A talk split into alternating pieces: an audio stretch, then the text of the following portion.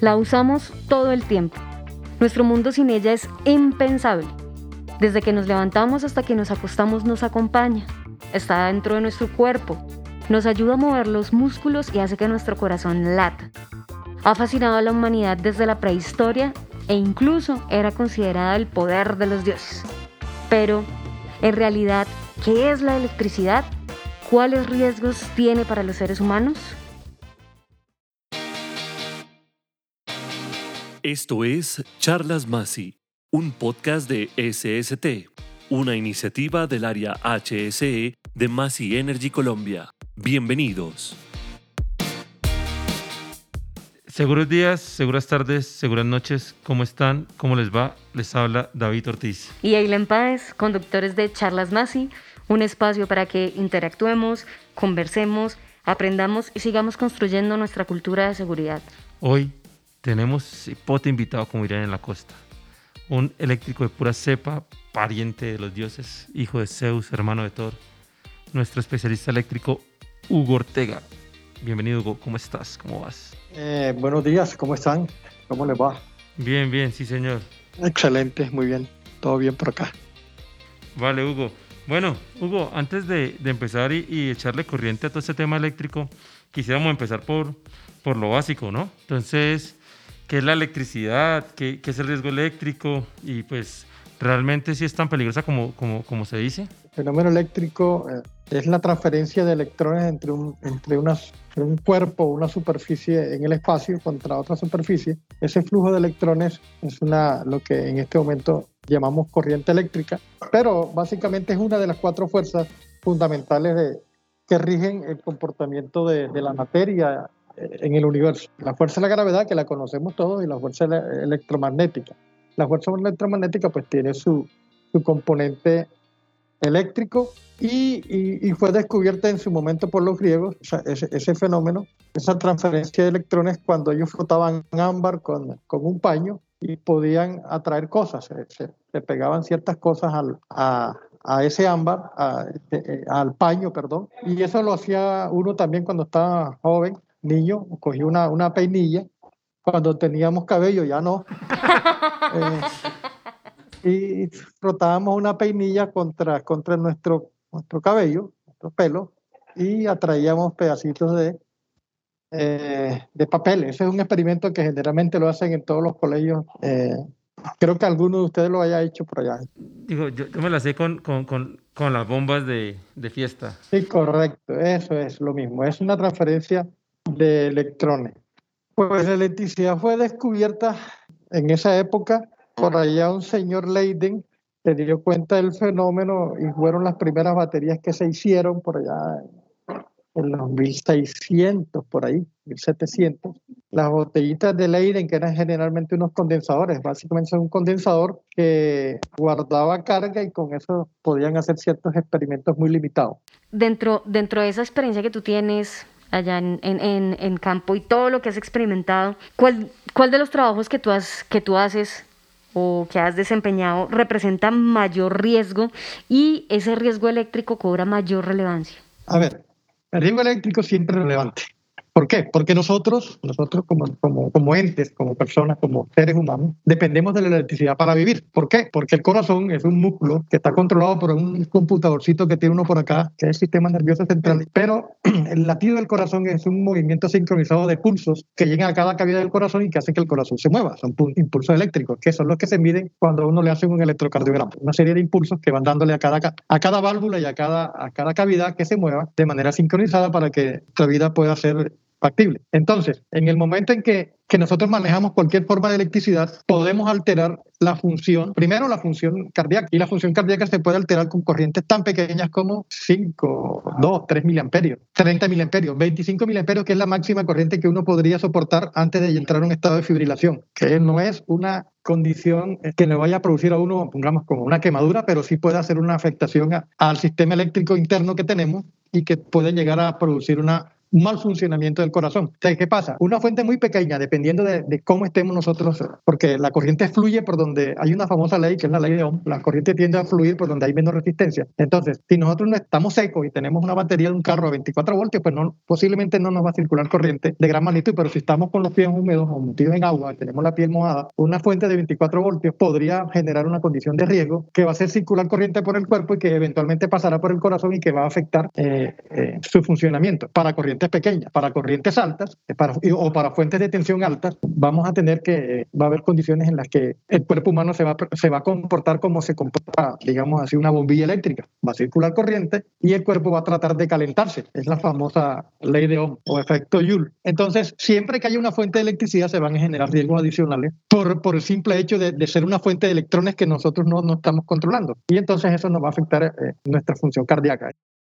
Hugo, ahorita que hablas de, de, los diferentes voltajes o el ejemplo del, carrito y la batería del carro, eh, se, me, se me vino ahí una, pregunta que siempre hace uno cuando alrededor de, los, míticos, de los mitos eléctricos. Al final, ¿qué es lo que mata? ¿El voltaje o la intensidad o la corriente? Ambos, eh, es una combinación de dos cosas. Mm, hay una famosa ley que dice, bueno, dicho, lo que lo, que lo acaba uno es la corriente, pero hay más probabilidad de que, de que circule más corriente si hay más voltaje, porque hay una ley que se llama la ley de Ohm que relaciona el voltaje con la corriente a través de una famosa fórmula que la manejan los técnicos electricistas y nosotros, pues una forma muy sencilla, que el voltaje es proporcional a la corriente, o la corriente es proporcional al voltaje en una relación que se llama resistencia. Esa, esa, famosa ley de Ohm, pues implica que si yo tengo más voltaje, es una relación directamente proporcional. Si yo tengo más voltaje, pues va a circular más corriente para una resistencia fija. Entonces, a uno lo acaba la corriente, lo, lo, mata la corriente, porque circula corriente a través del cuerpo, entra, entra por un pie, sale por una mano. Si es muy pequeña, como les decía, va a haber problemas de fibrilación, problemas de agarrotamiento, de calambres, de, ¿cómo se llama? Eh, tiene un nombre. Eh, ¿Tetanización? De un tema de tetanización se llama. Es cuando usted, que la gente no, que lo agarró la corriente, que no, no, es que eh, los músculos se contraen y, y, y la persona que está en contacto directo con la fuente no puede soltarse. Entonces, lo que, no, lo, que lo acaba uno, lo que, lo que más afecta es la corriente. Sin embargo, lógicamente, dependiendo de la magnitud de voltaje, va a haber más o menor corriente. ¿okay? Teniendo en cuenta todo esto que tú nos explicas y esa pregunta que nos, dice, que nos hizo David, que nos pone a pensar mucho, ¿cuáles son esos controles? Ya aterrizándolo en nuestro trabajo, en las actividades que hacemos cuando este riesgo está presente, ¿cómo nos protegemos? ¿Dónde arranca y dónde termina? A ver, a ver, una, eh, la mejor forma de protegerse de, de, un peligro que es la y sus riesgos asociados, que son sus consecuencias, es disminuyendo la probabilidad de entrar en contacto con la fuente de energía eléctrica. ¿Cuál es la mejor probabilidad? No teniendo energía eléctrica, acabando con eso, cortando la fuente esa es la mejor protección, trabajando circuitos desenergizados. ¿Cómo lo hace uno? Pues abriéndola, eh, como, como una válvula de una tubería. Usted cogió, drenó, cerró la válvula, drenó, ya no tiene presión y exactamente nos pasa igual con la electricidad. Usted cortó el suministro y en ese momento ya usted no tiene necesidad de, eh, de trabajar. Pues sí, lógicamente tiene que tomar unas medidas de precaución adicionales que están, determinadas por la famosa regla de las, eh, perdón, las famosas cinco reglas de oro que permiten trabajar bajo condiciones seguras cuando usted tiene una, una fuente de tensión.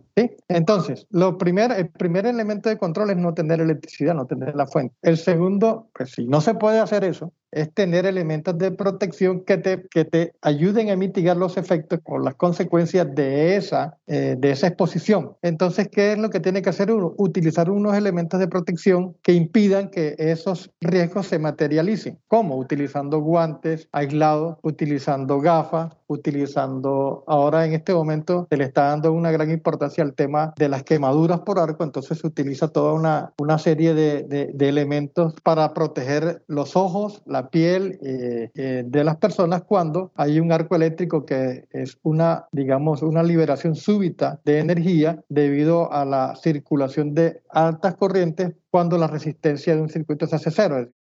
Hugo, Venga, eh, hay otro tema que quería abordar. Digamos que estamos hablando un poco desde la electricidad, desde lo macro y desde, esa industria y de lo grave que puede llegar a ser. Pero que hemos dicho que está en el día a día, que nos acompaña, que es como ese amigo invisible que está ahí, que está en todo lo que hacemos, en el hogar, en nuestras actividades diarias, en los que no somos eléctricos, cómo, cómo interactuamos con ellos, cómo nos cuidamos, cómo, qué mensaje le damos a, a, todos los que nos están escuchando que no son eléctricos, pero que de alguna otra forma también son amigos de la electricidad. Las recomendaciones que nos dan los fabricantes es que siempre manejemos bien las clavijas, de que si y eso siempre hay que mirarlo uno cuando compra un equipo tiene que mirar las precauciones de seguridad que le, que le dicen a uno. Te compra un televisor, siempre aparece el simbolito de que es un riesgo eléctrico, que hay problemas eh, en caso de que usted llegue a, interactuar de manera directa con ese, con ese peligro. Entonces, por eso es que eh, siempre que haya una fuente de electricidad hay que tener precauciones. En la, en la casa, los que han tenido hijos pequeños, pues entiendan que siempre hay que tener el tema de los protectores para las tomas corrientes, porque los niños tienen la tendencia a, a, meter cosas y a jugar en los tomacorrientes. Todas esas consideraciones hay que tenerlas siempre muy, muy pendientes en nuestras casas y hacer un, un uso adecuado de los, eh, de, de, los elementos.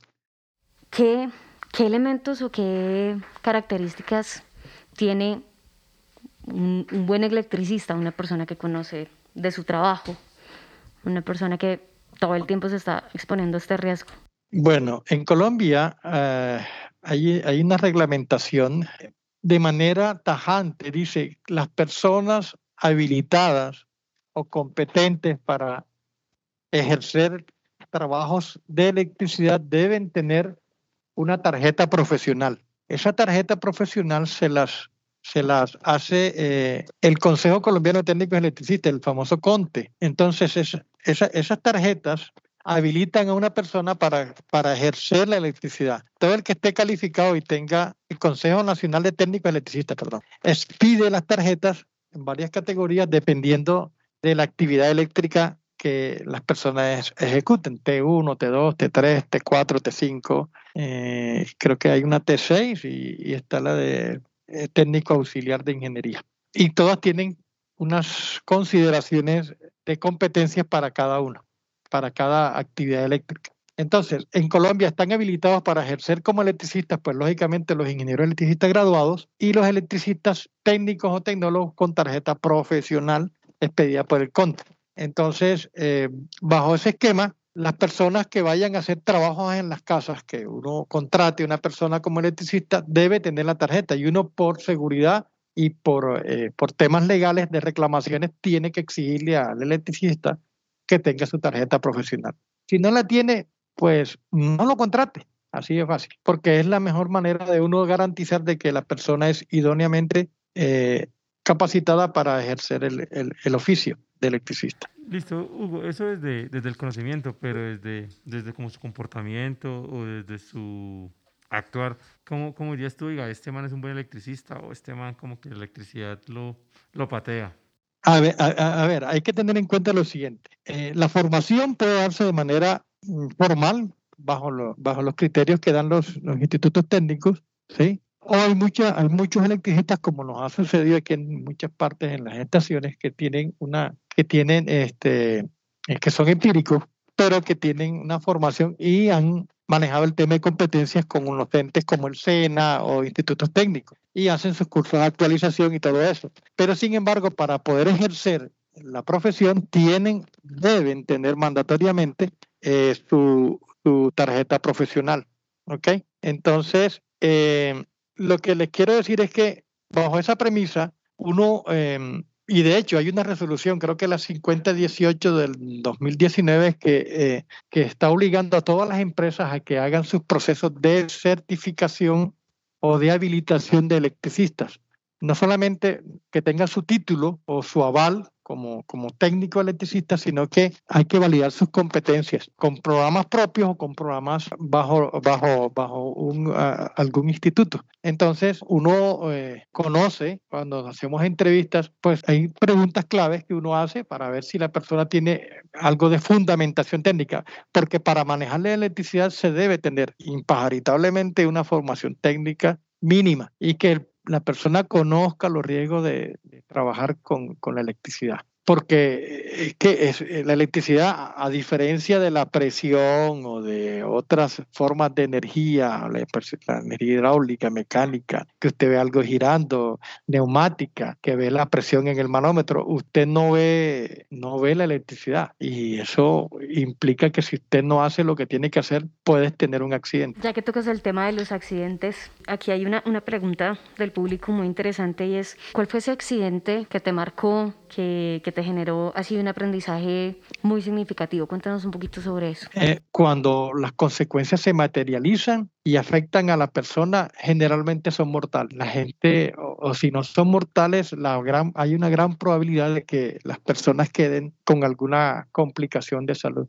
Eh, no me quiero acordar, yo, yo, yo recuerdo por allá cuando estuve por eh, la electrificadora del Atlántico en su momento, en uno de los barrios por allá de, del sur de Barranquilla, había un, una instalación de un circuito a 13.800 voltios donde alguien de la empresa, lógicamente porque era nuestra empresa, hacía mucho tiempo había hecho una conexión indebida, había colocado un cortocircuito con, lo había conectado al revés, es decir, la parte con tensión entraba por la, por la parte inferior del cortocircuito y la parte sin tensión estaba por arriba. Eh, un operario, un operario confiado, porque él tenía que haber hecho una validación previa con pértiga o con un detector de tensión, no lo hizo y no se puso los guantes, los guantes reglamentarios que uno tiene que ponerse cuando trabaja a contacto directo, que ahí sí, porque sí se permite a contacto directo a ese nivel de tensión, eh, él se puso sus guantes normales. Y confiado de que vio el cortocircuito abierto, tocó la línea, tocó la línea eh, energizada, que se supone debería estar desenergizada porque normalmente la parte desenergizada está abajo, metió y agarró la parte inferior y, y, y, perdió, perdió la mano, perdió el brazo prácticamente. Me dicho, tuvo que amputarse el brazo desde un poquito más abajo del hombro. Eh, bueno, pobre señor, él tocó pues indemnizarlo y todo, pues. Pero un, un accidente que combina dos cosas, un tema técnico, un tema de negligencia técnica al instalar algo que no era normal y un caso de negligencia operacional porque si yo voy a trabajar montado en un carro canasta y tengo que hacer y saber que voy a trabajar con tensión en un punto, debo utilizar mis elementos de protección y adicional tengo que aplicar las reglas de oro. Él no lo hizo y desafortunadamente sucedió ese, ese accidente. Son accidentes que lo dejan uno marcado. Él, yo todavía lo, lo, distingo por ahí a veces que lo veo. Y bueno, ya yo no trabajo allá, ya dejé de trabajar eso hace muchos años. Pero eh, son accidentes que lo dejan a uno marcado, eh, con bastante cosas que pensar. Otro accidente, tantos que he visto que, que no quisiera extenderme demasiado. Pero, pero mira que este que tú ese que tú nos cuentas nos lleva a hacer muchas reflexiones, a entender que los procedimientos, los estándares están allí por alguna razón, claro. que lastimosamente han sido escritos con, con sangre, con accidentes, y que es nuestra responsabilidad no solo entenderlos, sino aplicarlos. Pues nada, Huguito, muchísimas gracias por ese ratico también charlado. Muchísimas, muchísimas gracias. No, de todos modos, gracias a ustedes por, por invitarme y de todos modos, eh, cualquier eh, aclaración adicional, pues con mucho gusto hay otra forma de contactarme y no hay problema, yo les ayudo con todo lo que requieran sobre eso. Gracias. Chao. Chao. La electricidad hace parte de nuestro día a día y si bien puede ser mortalmente peligrosa, también nos ha permitido avanzar a pasos agigantados y en algunas ocasiones nos salva la vida. Es muy necesario que si en algún momento tenemos que interactuar con ella, siempre lo hagamos desde el respeto, desde la admiración y desde el conocimiento, no olvidando siempre las cinco reglas de oro, desenergizar, bloquear y señalizar, verificar ausencia de tensión y la puesta a tierra siempre señalizando. Estos pasos sencillos nos ayudan a hacer un trabajo más seguro y nos salvan la vida. Esperamos que, al igual que, que nosotros, hayan quedado choqueados con, y sorprendidos con tanta información, que hayan aprendido y que se queden con algo. Al final, ese es el objetivo de, de este espacio de Charlas Masi. No olviden dejarnos sus opiniones, eh, seguirnos en nuestra página masihccolombia.com y mandarnos sus opiniones ahí a través del WhatsApp que aparecen en la página. No siendo más, gracias Hugo, gracias Eileen, gracias a todos por escucharnos. Seguros días, seguras tardes, seguras noches. Seguras noches. Chao, chao. Chao, chao.